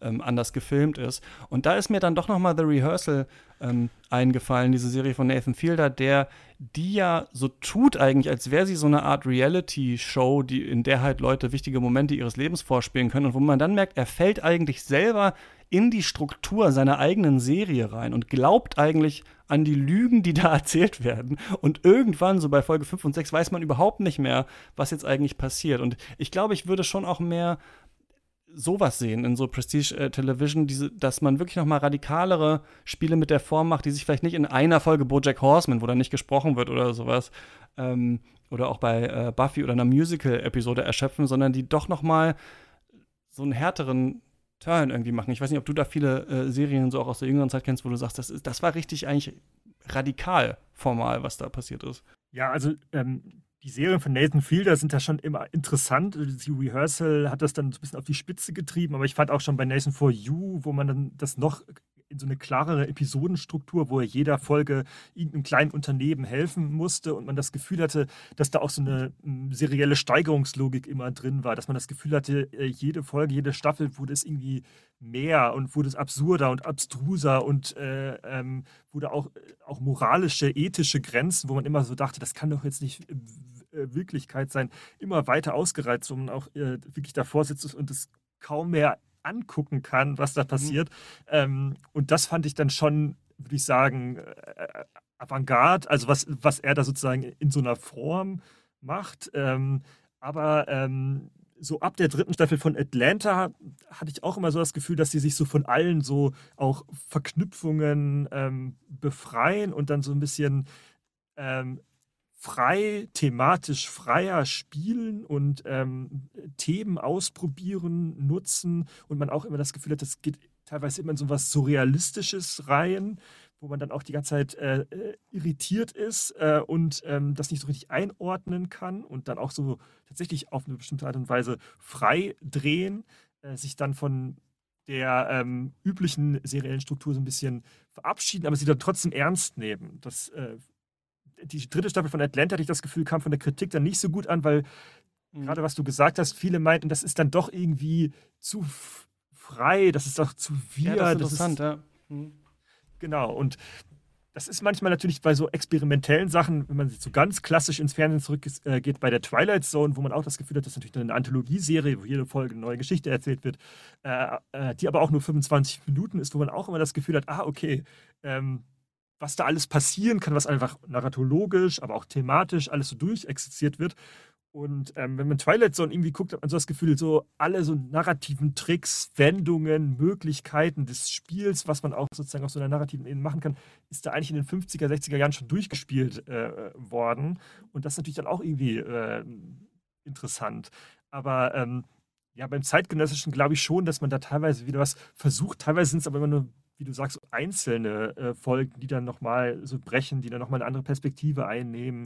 Ähm, ja, bei Atlanta äh, ist es tatsächlich gerade in der dritten Staffel, wo ich das Gefühl habe, okay, nee, hier ist alles irgendwie möglich mit den Figuren, die wir kennen, teilweise auch mit neuen Figuren, ähm, wo man das dann ja sehr stark durchspielt. Ich würde aber auch sagen, bei, ähm, bei Buffy ist es auch noch mehr als, wir machen eine Stummfilmfolge, wir machen eine äh, Musicalfolge. Mhm. Das Finale der vierten Staffel war zum Beispiel so eine Traumfolge, wo man einfach Träume von den Figuren äh, sieht.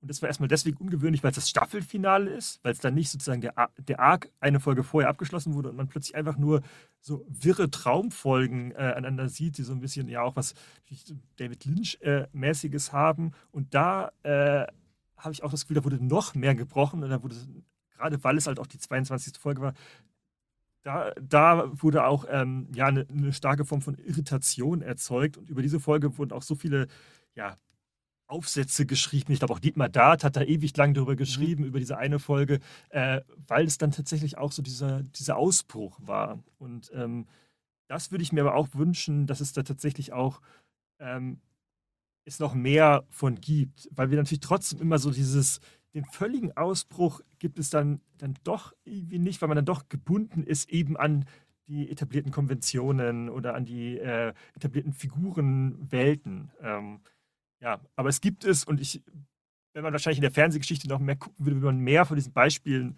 finden, aber da muss man auch ähm, ja, häufiger mal ja, mal genauer gucken. Die Norm ist es auf jeden Fall nicht. Ja, das ist interessant. Und wo, wo gelingt der Ausbruch dann und warum nicht? Wahrscheinlich muss man den Ausbruch auch für sich so ein bisschen branden, so wie, weiß ich nicht, äh, jetzt jeder weiß, was ein Jordan Peele-Film ist und da kann, da wurde bei Nope schon irgendwie gestretched und ähm, weiter interpretierbar erzählt als in den Filmen davor und vielleicht geht das jetzt ja bei ihm so weiter. Und ich glaube auch, man kann das Publikum ja fast so ein bisschen trainieren oder mitnehmen auf diese Reise, weil was man ja oft das ist vielleicht das Problem. Man hat ja die Leute eigentlich schon durch die Serie, durch diese Bindung, durch diese Figuren, die bekannt sind, hat man sie ja eigentlich schon. Das heißt, jetzt könnte man ja eigentlich auf eine bestimmte Reise gehen, aber gleichzeitig sind wahrscheinlich, und das sind dann wahrscheinlich die verschiedenen Rezeptions Rezeptionsmodi, die die Leute haben, alle oft an dieser Plot- und Charakterebene interessiert. Und wenn man das zu stark kippt, dann ist das eventuell problematisch. Weil jetzt, so, weißt du, im drüber reden, denke ich so, ist ja genial, dass die letzte Staffel Scrubs dann an so einer Uni war. Das ist ja völlig bekloppt eigentlich, dass die Figuren auf einmal sagen, ja, wir unterrichten jetzt hier, aber vorher waren sie ja eigentlich in einem Krankenhaus. Und ich, ich glaube, das wurde nicht sonderlich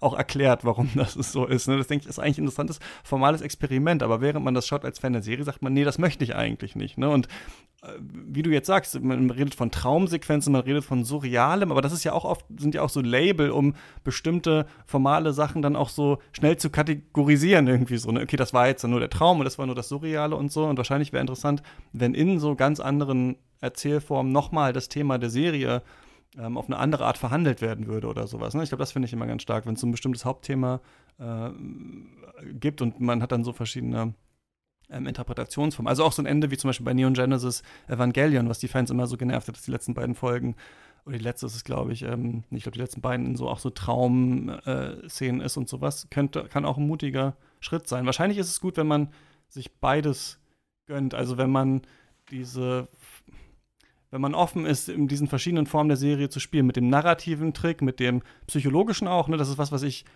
cool finde, aber oft ein bisschen zu stark in den Vordergrund gestellt, dass es heute beim seriellen Erzählen um diese Ergründung dieser vielschichtigen äh, Figuren geht. Ich finde, das stimmt auch manchmal oft nicht. Oft sind die auch nicht so vielschichtig, wie man manchmal sagt. Manchmal war man auch einfach nur lange dabei.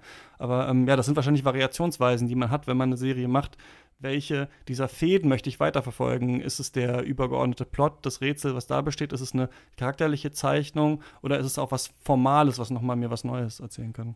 Ja, und diese Traumsachen, da ähm, gibt es auch mehrere Serien, wo sich dann die letzte Staffel als äh, Traum äh, ähm, äh, herausges äh, äh, herausgestellt hat. Ich glaube, es gab auch eine Serie, da fällt mein Titel gerade nicht ein, wo die ganze Serie am Ende äh, sich rausstellt, dass ein kleiner Junge im Krankenhaus sieht und so eine Schneekuppel anschaut und dann sozusagen in dieser Schneekuppel ist eine Stadt und er hat sich das dann sozusagen alles so eingebildet und hat sich das so reinprojiziert. Das gibt es natürlich, aber das sind dann manchmal eher so finale Twists, Wendungen, teilweise bei sowas wie Dallas, wenn jemand stirbt, wird das dann auch nochmal so äh, wieder rausgeholt, aber das sind dann ähm, eher so, äh, eher so manchmal so rahmengebende Elemente, da, da passiert schon immer was, aber ähm, ich glaube auch, dass man da tatsächlich teilweise noch mehr machen könnte.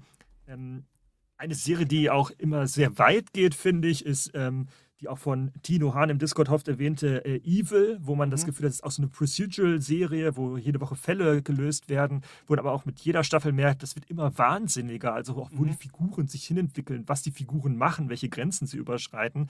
Und das ist äh, in den einzelnen Fällen, die dargestellt wird, aber auch in der übergeordneten Struktur, wenn es dann um Gut und Böse und um den Teufel und den Teufel auf Erden geht und der Teufel plötzlich auch als Figur äh, auftaucht, ähm, wo man denkt, eigentlich ist es ein Procedural, die lösen irgendwelche Fälle für die katholische Kirche, aber es wird halt immer wahnwitziger und irrer und ähm, äh, äh, grenzwertiger, wo man sich tatsächlich das Gefühl hat, so die, die Hölle schleicht sich sozusagen in diese Welt mhm. hinein und die ähm, Hölle dann bringt auch alles irgendwie durcheinander. Und da gibt es dann schon auch Leute, die ähm, gerade das, was ich mag, das Episodische mit dem Fortsetzungsnarrativ ähm, verbinden und dann auch so diese, sozusagen diese ähm, formellen Experimente machen.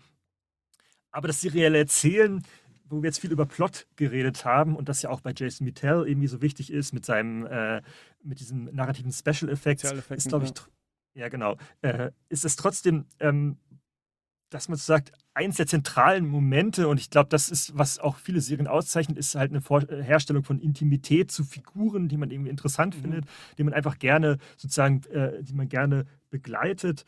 Ähm, ich habe auch noch mal so ein Zitat aus den 70er Jahren, wo auch darüber nachgedacht wurde, was eigentlich Fernsehen ausmacht. Da wurde auch gesagt, eigentlich ist es nicht so wichtig, im Fernsehen ähm, sozusagen auf die Aktion oder die Action, äh, Aneinanderreihung von, von, von Handlungselementen zu zielen, sondern eigentlich geht es darum, wie Figuren auf diese, ähm, diese Handlungsverkettung reagieren. Also dass es vor allem darum geht, es geht um den äh, Human Response, also die Reaktion von Menschen äh, und dass wir diese Figuren dann sozusagen nah sind, dass wir gerne mit denen äh, Zeit verbringen.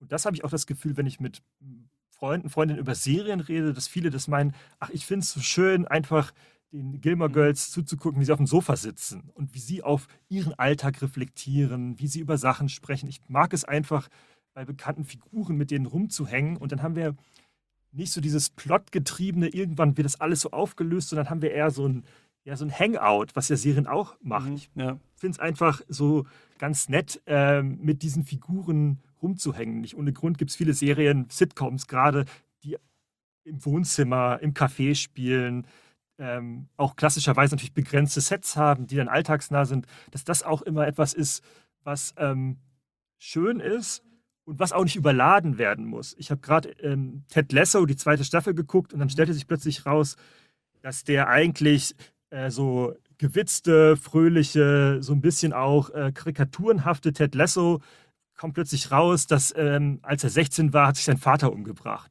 Und dann wird plötzlich alles so super düster und dann geht es irgendwie darum, dass man diese Cartoon-Figur Ted Lasso dann mit so einer Backstory-Wound anleitet, wo ich so denke, das, will das irgendjemand sehen? Also man will einfach mit dem rumhängen, man will sehen, wie dieses Fußballteam sich entwickelt.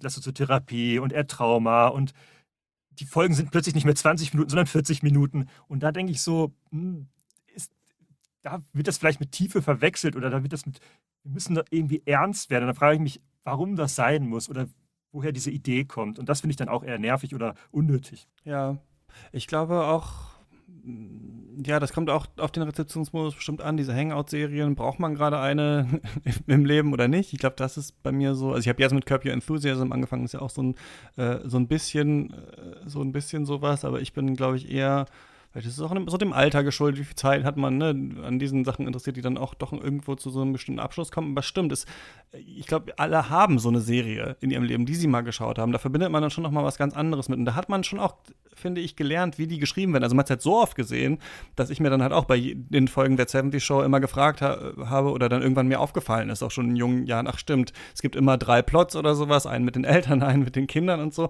Und dann schreibt sich natürlich auch ähm, von alleine oft, weil was du jetzt sagst, es stößt ihnen etwas zu. Du hast einfach die verschiedenen Charaktere, die sind halt für sich schon witzig. Ne? Also die sind schon witzig, weil sie unterschiedlich sind einfach. Und dann musst du ja nur noch die Sachen reinschmeißen und dich dann fragen, wie würde jetzt bei Seinfeld Elaine darauf äh, reagieren oder ähm, genau, was würde Ross dazu sagen bei Friends oder sowas. Und dann hat man dieses, was sich so ewig ähm, äh, weiter bewegt und das hat natürlich auch seinen hm, also da guckt man, glaube ich, auch bei solchen Serien vielleicht eher dann tatsächlich darauf, wie ist es geschrieben, wie wird Humor kreiert. Ich glaube deswegen auch manchmal, dass eventuell, auch wenn sie oft gleichbleibend sind, oft Comedy-Serien vielleicht auch ein bisschen radikaler werden können manchmal, weil eher so der Gag ist, was zählt. Also so bei Scrubs ist da nicht so wichtig, hat JD jetzt wirklich diese Tagträume oder was ist da, sondern eher so ist das witzig, was da stattfindet irgendwie so, ne? Können wir das benutzen ähm, für einen Gag?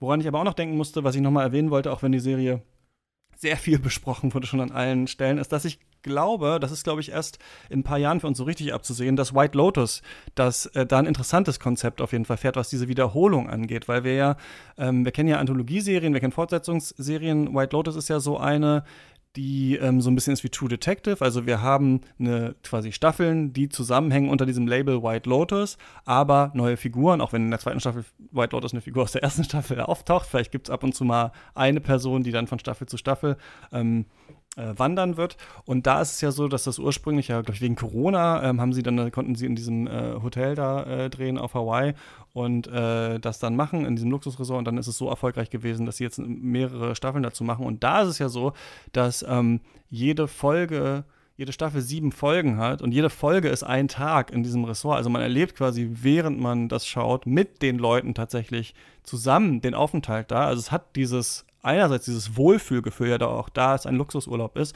Und andererseits hat es aber staffelübergreifend äh, ähm, immer diese Idee, dass es diese Ressorts gibt, gibt namens White Lotus und die aber in unterschiedlichen Ländern sind und unterschiedliche Leute dahin kommen. Deswegen passieren immer unterschiedliche Sachen. Und das finde ich ist eine super clevere Formel auf jeden Fall, um halt immer zu riffen auf, was sind die Klischees, zum Beispiel zweite Staffel äh, auf Sizilien, was sind die äh, Klischees über Italien, was für Musik ist da. Da hat man auch gemerkt, das Intro hat sich geändert. Ne? Es war also eine Mischung aus ähm, irgendwie so äh, barockem Theme und dann auf einmal so Italo-Disco-Track, während es vorher eher so ein bisschen an hawaiianische Musik angeleitet war und sowas. Das fand ich auch eine interessante Art, mit der Form zu spielen, wo man einerseits sagen könnte, das ist einfach halt eine Serie über reiche Leute, die da halt ihren Urlaub verbringen und sowas. Es ist eigentlich Low Entry, das zu gucken. Aber andererseits fand ich es auf formaler Ebene spannend und bin mal gespannt, was sie aus weiteren Wiederholungen in weiteren Teilen äh, der Welt dann noch so rausholen können. Ja, und sie auch versucht haben, so thematisch das ein bisschen zu variieren, dass in der zweiten Staffel dann stärker, stärker um Liebe und Beziehungen und so geht und dass man da auch so bestimmte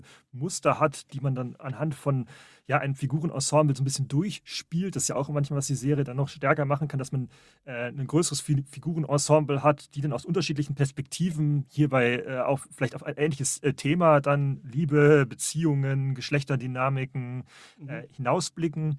Und ähm, ja, dann dieses Setting, das sich wechselt, aber das trotzdem natürlich bestimmte Rahmung hat. Man erwartet etwas.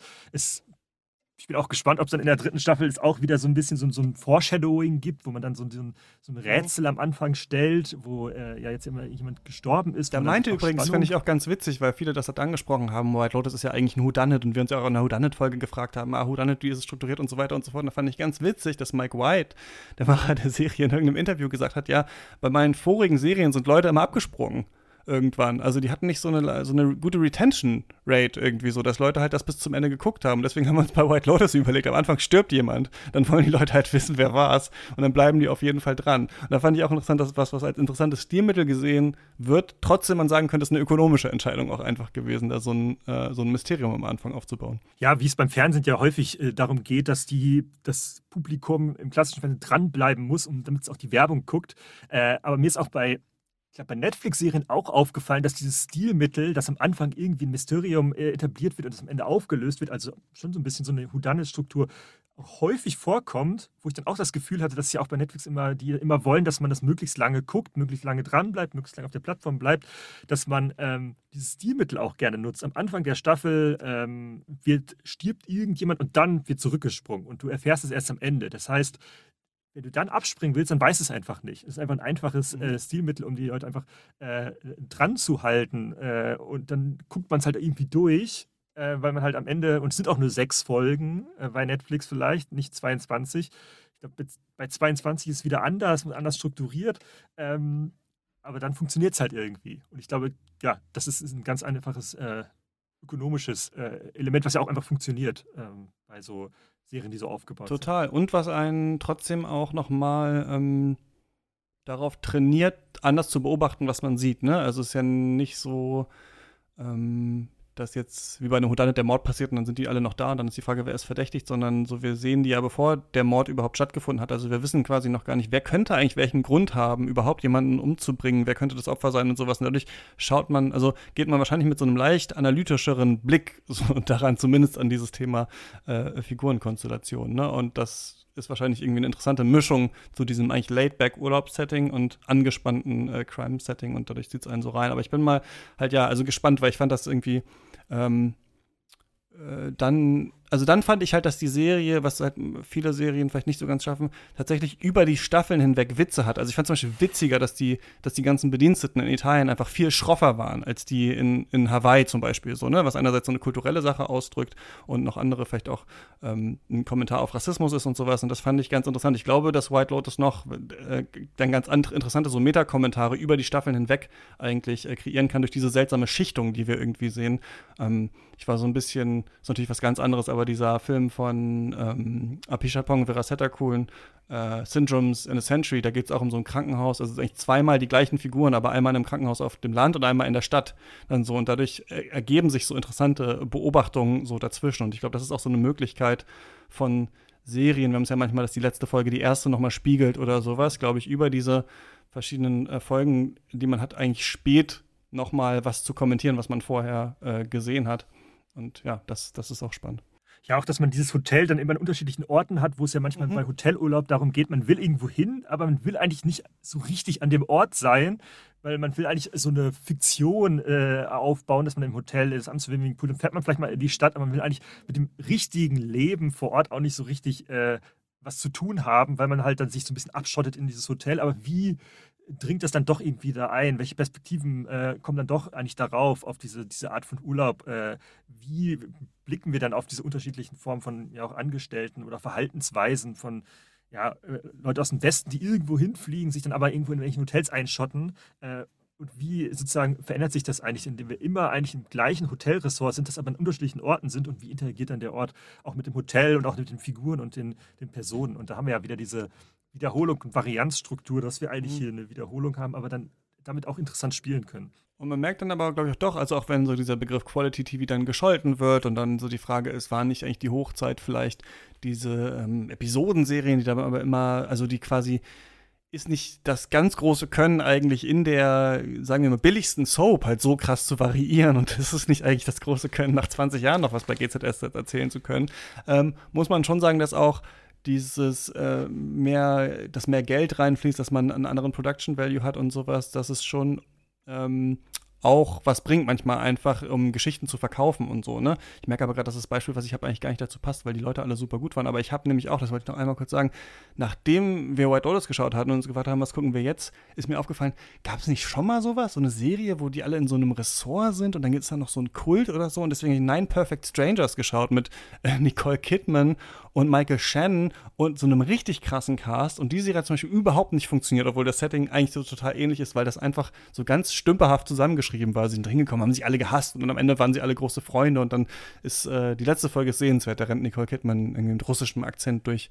so einen imaginierten Schneesturm und sucht ihre verstorbene Tochter und so. Also es ist irgendwie ganz, ganz drüber. Aber da ist mir auch gefallen, ah, okay, es ist nicht nur Setting und Serialität reicht nicht, man muss dann auch so die Teile gut, äh, gut verknüpfen. Es ist dann auch doch, doch eine gewisse Art von Handwerk. Ja, ja ich frage mich aber trotzdem manchmal bei diesen ähm, diesen ja, äh, vermeintlichen Quality-Serien, wo man auch mal sagt, das ist so eine bestimmte Form von ja, sozialer Realismus und sozusagen die Ausstattung und die Welt und alles ist in so seinem Ort und jede Szene, jede Figur, jeder, jeder Blick, das ist alles sozusagen so äh, homogen und geht organisch ineinander über.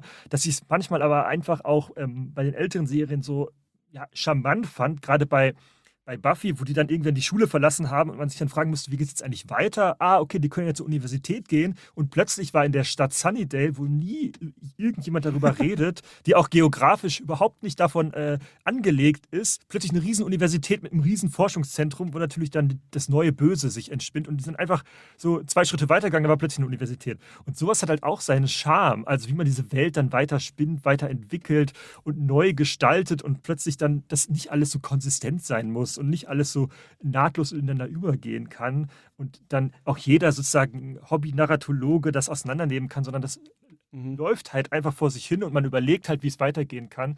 Und das finde ich halt auch seinen Charme und dieses ähm, Kleinteilige, was man heute teilweise hat, auch in bestimmten Fankulturen, dass man dann alles sozusagen kleinteilig auf die Waage legt. Das ist eigentlich auch nicht, was das Fernsehen mal irgendwie ausgemacht hat, weil das Fernsehen war ja schon immer so, okay, wir haben jetzt neun Folgen gekriegt, ah, jetzt können wir noch mehr machen. Wir müssen immer so ein bisschen äh, überlegen, wie es weitergehen kann, das ausreizen kann, damit spielen. Und das hat, finde ich, auch mal seinen Charme und dass nicht jeder Baum perfekt am richtigen Ort äh, äh steht. Äh, das finde ich, ähm, geht auch ein bisschen verloren, wenn man dann sozusagen diese, dieser Konsistenzwahn äh, dann sozusagen dann entspinnt. Ich weiß, was du meinst. Mir fällt das gerade bei, aber nächste Woche mehr dazu bei The Last of Us auf, dass ich so denke, das ist so mit so mit so richtig viel Ansporn so aufwendig. Also, dass es auch wirklich so aussieht. Also, die sind halt in zerschlissenen Klamotten, laufen über irgendwelche Hinterhöfe, aber es muss irgendwie so prestigeträchtig aussehen noch so dabei. Das finde ich, sieht man der Serie halt so ein bisschen an, aber es ist einfach auch hier witzig, wenn man, ähm, also wenn man das Spiel gespielt hat, wo man so denken würde, irgendein europäischer Arthouse-Regisseur würde die einfach irgendwo langlaufen lassen und da würde er wahrscheinlich auch gute Bilder kreieren. Das müsste gar nicht so HBO ähm, äh, hyperrealistisch aussehen, aber es muss natürlich auch so ein bisschen Wallpapern des, äh, des, des Videospiels ähm, dann irgendwie gleichen, ja. Was ich bei Last of Us noch äh, kurz, äh, da gibt es ja eine, eine, Folge zu, aber was ich da interessant fand, ist, dass gerade die ich habe es auch noch nicht zu Ende geguckt, aber dass gerade die dritte Folge so positiv besprochen wurde, wo dann alle so ein bisschen äh, ja, ausgeflippt sind und das äh, auch äh, ganz, ganz toll fanden. Und die dritte Folge, ich so das Gefühl hatte, das war so am klassischen Fernsehen. Also wir haben zwei mhm. Personen, die sind in einem ganzen Raum, die sind in einem Haus, es ist Beziehungsgeflechte, ähm, wir mögen diese Figuren, wir sind, verbringen mit denen Zeit, die sind irgendwie, machen ihr, machen irgendwelche Pflanzen, kochen, machen irgendwelche, haben, haben Besuch und so, wo ich so das Gefühl hatte, okay, das ist eigentlich so das klassische Fernsehen, wie es mal war, wie es mal, weiß ich nicht, gestartet ist, auch mit den äh, Sitcoms, die drei Sets hatten und dann ging es halt um interpersonale Probleme, Konflikte, Menschen, die irgendwie mit ihrem Leben zurechtkommen müssen. Also die halt irgendwie leben und zusammen sein müssen. Und das ist einfach äh, sozusagen in dieser Zombie-Serie, wo dann alle so, so eine hohe Form von, ja, auch ähm, Intimität oder auch Emotionalität hatten, wo alle geschrieben haben, wie sehr sie geweint haben dabei, habe ich so das Gefühl, ja, das ist so dieses, dieses Intime des Fernsehens, dieser Moment des, der, der Intimität mit Figuren, eine Zeit verbringen, ähm, die auch so ein Grundmoment, glaube ich, des Fernsehens ist. Und wenn man das dann noch länger macht über Zeit, dass man dann mit denen mitfühlt, dass man dann traurig ist, äh, wenn sich jemand trennt, dass man sich freut, wenn wieder jemand zusammenkommt und so, äh, dass ich da das Gefühl hatte, da haben sie so dieses ist jetzt auch, auch ein Moment von, von Fernsehen so hineingebracht und das hat dann auch sofort funktioniert. Mhm. Ja, und es war was Eigenes halt tatsächlich, ja. Ja, wird ja. auch zu, zu sprechen sein über diese Folge, die ich auch schon auch schon in Teilen äh, ziemlich ärgerlich fand, aber ähm, emotional hat es tatsächlich funktioniert. Aber das ist ja tatsächlich was, was man oft manchmal so hat beim Filmeschauen und auch in der äh, Kritik, dass man da verschiedene Strömungen so in sich gegeneinander äh, befragen muss. Und ähm, ich finde auch das so interessant, wenn wir, und um vielleicht mal so zum Ende zu kommen, äh, in welchem Rezeptionsmodus hängt man halt? Ist man in diesem Plot-Rezeptionsmodus oder ist man schon in so einem nächsten alles ist ein Symbol-Rezeptionsmodus äh, zum Beispiel, ne? in dem wir bei Katz bestimmt auch oft reinfallen, aber das finde ich so interessant.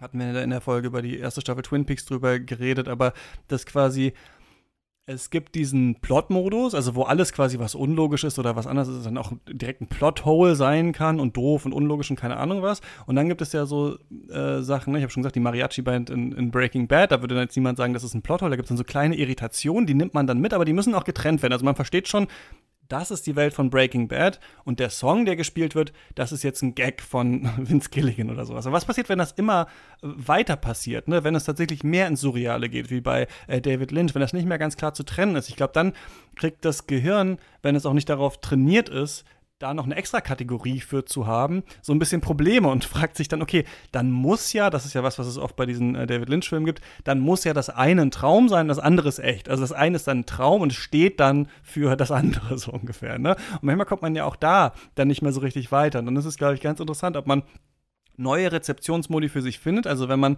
tiefer noch reingeht und sich äh, fragt, wie, wie ist jetzt genau was gemeint, oder, und das habe ich dann manchmal das Gefühl, dass es wie so eine, eine Kapitulation ist dann, dass man dann einfach so das ästhetisch einfach gut findet, also wie das ist, oder es ist dann super weird oder so. Und das finde ich, glaube ich, immer so eine interessante Frage bei so Serien, auch die was Surreelleres probieren, die dann was anderes machen, so wie kommt man dem eigentlich bei und wie sieht das eigentlich die Zuschauerschaft, ne? Weil man dann, glaube ich, auch merkt, dass es einfach äh, widerstrebende äh, Arten gibt, wie das gesehen wird. Ne? Also was, wenn sich Leute dann online streiten, ob das ein Plothole war oder ob es eine Traumsequenz äh, war oder so, merkt man einfach, dass vielleicht auch unterschiedliche Sachen interessant gefunden werden. Manche gucken das eher psychologisch und es ist nicht so wichtig, dass das alles logisch ist. Andere gucken es eher und warten auf diesen Spezialeffekt, diesen Narrativen und schauen ganz genau mit der Lupe. Und das finde ich, glaube ich, auch ganz interessant, dass es manchmal einfach unterschiedliche Arten sind, auf die Sache äh, draufzuschauen. Und es natürlich interessant ist, wenn Serien irgendwie damit spielen. Ja, man muss aber auch immer glaube ich, bedenken, dass Serien halt auch immer dieses, dieses lange, dieses Dranbleiben haben. Und ich mich dann auch gerade gefragt habe, äh, funktioniert es, wenn man die ganze Zeit mit Brüchen spielt, wie in so einem ähm, ja, äh, Kunstfilm und alles ist sozusagen, wird immer auf die Probe gestellt und alles ist sozusagen immer dann doch äh, irritierend und es wird die ganze Zeit mit Ellipsen gespielt und ähm, dass das im Seriellen ähm, auch in der Verarbeitung äh, auch irgendwie irgendwann ja anstrengend wird und irgendwann müßig wird und das dann auch auf eine bestimmte Art und Weise nicht funktioniert und das ja auch einen Sinn hat, warum bestimmte Filme dann irgendwie 80 Minuten sind und man dann nicht denkt, oh, das würde ich jetzt aber gerne noch äh, zwölf äh, Stunden so weiter gucken, sodass man auch immer mit, mit spielt, mit so einem Alltag, einem Ausbruch aus dem Alltag ähm, und das ist, glaube ich, auch ja, so, so, eine Komponente ist, die man nicht äh, vernachlässigen kann. Deswegen auch so Horror zum Beispiel als Film lange Zeit nicht so richtig in so einer reinen Form in, in, in, in, Serien funktioniert hat. Das gibt es jetzt mit American Horror Story äh, schon, aber das war immer etwas, wo, wo es irgendwie schwierig war, das tatsächlich in eine serielle Form zu über, äh, überspringen. Auch immer so dieses, dieser permanente Grusel, diese permanente Ausnahmesituation, diese permanente Anspannung, kann man das irgendwie zehn Stunden lang durchhalten. Und das ist auch etwas, das bestimmte Formen auch über, weiß ich nicht, 12, 22 Stunden nicht durchzuhalten sind. Da muss man sich halt überlegen, wie funktioniert das? Wie kann man das gestalten? Wie kann man das, wie kann man äh, ja was Avantgardistisches dann auch in so eine serielle Form machen, ohne dass es dann irgendwann nur noch äh, ermüdend wird. Und dass es einfach auch und dann wieder unterschiedliche Erzählformen sind, wo unterschiedliches dann auch besser funktioniert oder weniger gut funktioniert. Ja, so viel vielleicht dazu. Wir haben viel aufgeworfen und besprochen und äh, trotzdem, ja, ich lächze, ich lächze, glaube ich, trotzdem gerade so ein bisschen nach den Serien, die vielleicht das Experiment wagen. Wenn mir jemand äh, da noch ein paar Tipps schicken könnte, da würde ich mich, glaube ich, gerne noch stärker reinbewegen. Ich habe hier mal ähm, Atlanta auf jeden Fall mitgenommen, das habe ich immer noch nicht ähm, äh, geschaut. Was ist gerade so dein Ding? Äh, hast du noch eine Serie hier zu empfehlen am Ende? Ja, ich fand äh, die äh, Miniserie Fleischmann is in Trouble ganz interessant. Äh, es ist auch wieder so eine Miniserie, wo ich manchmal nicht immer so ein Fan von bin, aber die spielt ganz interessant so mit ja, Fokalisierungen, Fokalisierungspunkten. Ähm, aus welcher Sicht äh, sehen wir eigentlich diese Geschichte erzählt und wie binden wir uns an eine Figur und wie wird damit dann irgendwann gebrochen, wenn wir sozusagen die gleiche Geschichte aus einer anderen Perspektive sehen. Das fand ich so ganz interessant äh, gestaltet. Ob das dann wirklich ähm, diese Welt und diese Figuren dann die zehn Stunden trägt, bin ich mir nicht so richtig sicher, aber ich fand zumindest äh, eine ja, durchaus interessant gestaltete Serie. Und genau, das wäre dann äh, meine Serie, die ich aktuell geschaut habe. Okay. Und muss sonst noch irgendwas gesagt werden zu zu Serien oder so. Wir sind jetzt hier einfach so durchgegangen durch die Themen. Aber vielleicht hast du noch irgendwas auf dem Zettel, wo du sagst, nee, das wollte ich hier schon nochmal verlieren jetzt. Ja, also niemand also. muss irgendwie Serien gucken. Ähm, ich glaube, es ist auch teilweise mit individuellen Rezeptionsmodi. Ich habe auch manchmal so das Gefühl, dass ähm, äh, aus so einer, aus so einer Film-Community dann immer nochmal äh, noch deutlich gemacht wird, dass man das jetzt auf jeden Fall irgendwie komplett ablehnt. Das verstehe ich manchmal nicht so richtig, weil es halt eine bestimmte Art von ja, Erzählung ist und nicht jede Erzählung muss, ähm, muss jetzt äh, einem irgendwie Erzählstruktur muss einem äh, ja, gefallen und dass man ähm, unterschiedlichen äh, seriellen Formen, wenn man sich mit Serien beschäftigt, auch eine, äh, eine, eine, Chance geben muss. Und dass man dieses Quality- und Prestige-Label vielleicht auch mal äh, hinterfragen oder vielleicht auch hinter sich lassen könnte. Das ist ähm, mir ganz wichtig. Man kann ja auch Comics lesen und Graphic Novels und auch dieser Begriff Graphic Novel ist ja auch wieder so dieses, irgendwie muss es immer etwas weiteres, äh, Besseres geben und da würde ich dann hinterfragen, wieso eigentlich und sich dann offen sein für unterschiedliche äh, Formen auch der Serie. Ich nehme mit bei, ähm, bei der Serienrezeption stärker so auf die, die Beziehung der Folgen zu achten, also zueinander, wie ist das konzipiert, was ich auch mal total spannend finde bei Serien, aber was leider ja nicht am Anfang eingeblendet wird oder so. Meistens ist, dass äh, die Folgen ja Titel haben. Also einerseits, weiß ich nicht, Friends, die total auf sich quasi aufmerksam macht als eine äh, Episodenserie auf eine Art, auch wenn es da übergeordnete Handlungsstränge gibt dass es immer heißt The One With oder sowas, so wie man über die Folge spricht, so heißt dann auch äh, die Folge oder weiß ich nicht, 24 als eine Serie, die benannt ist nach der Struktur der Folgen und sowas.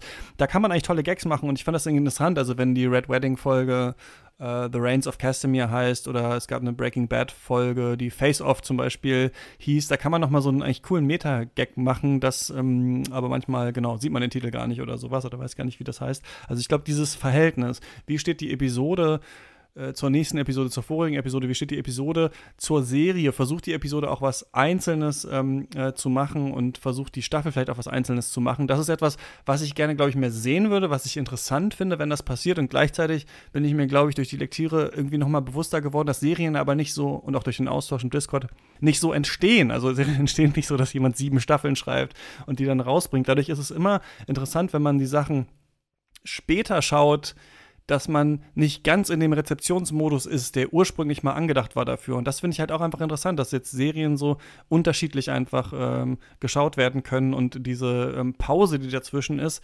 Es ist schon manchmal so, dass man eine Woche nach einer Folge nochmal auf einen Gedanken kommt, den man nicht hat und der wird eventuell überschrieben, wenn man dann schon die nächste Folge reinschmeißt. Das ist was, also ich merke, das ist so ein Problem, dem kann man irgendwie nicht entkommen, weil die ursprüngliche Rezeption ist vielleicht auch für manche Serien gar nicht besser. Manche sind vielleicht auch besser, wenn man sie äh, binscht und so, aber darauf auch nochmal so zu achten, finde ich noch ganz, ähm, äh, finde ich noch ganz, äh, ganz interessant eigentlich, ja. Aber ich hätte trotzdem gerne noch mehr, ja, mehr Experimente und äh, diese ganzen Sachen würde ich gerne noch mehr, mehr schauen. Bei Katz aber keine Angst, wird es nicht dauernd nur um Serien gehen, diese Last of Us-Folge. Äh, die sind jetzt zufällig hier so nah aneinander, die Serienfolge und die Last of Us-Folge. Ansonsten machen wir dann äh, weiter mit Filmen bald. Moritz, vielen Dank für deine Zeit, dass du mit mir über dieses Thema so in dieser freien Form gesprochen hast. Ja, vielen Dank. Es sind bestimmt tausend Sachen, die man noch ansprechen könnte, aber die können wir dann ja auch im Discord besprechen. Ganz genau, in den kommt man rein, man kann es finanziell unterstützen. Der slash katz ist die Adresse. Vielen Dank ähm, fürs Zuhören. Bis zum nächsten Mal. Ciao. Tschüss. Rock the party? I like to rock the party. Who likes to rock the party? I like to rock the party. Who likes to rock the party? Who likes to rock the party? I like to rock the party. Who likes to rock the party? I like okay. to rock the party. Flight of the Concord. Flight of the Concord. Thank you very much, Flight of the Concord. It's been a delightful night.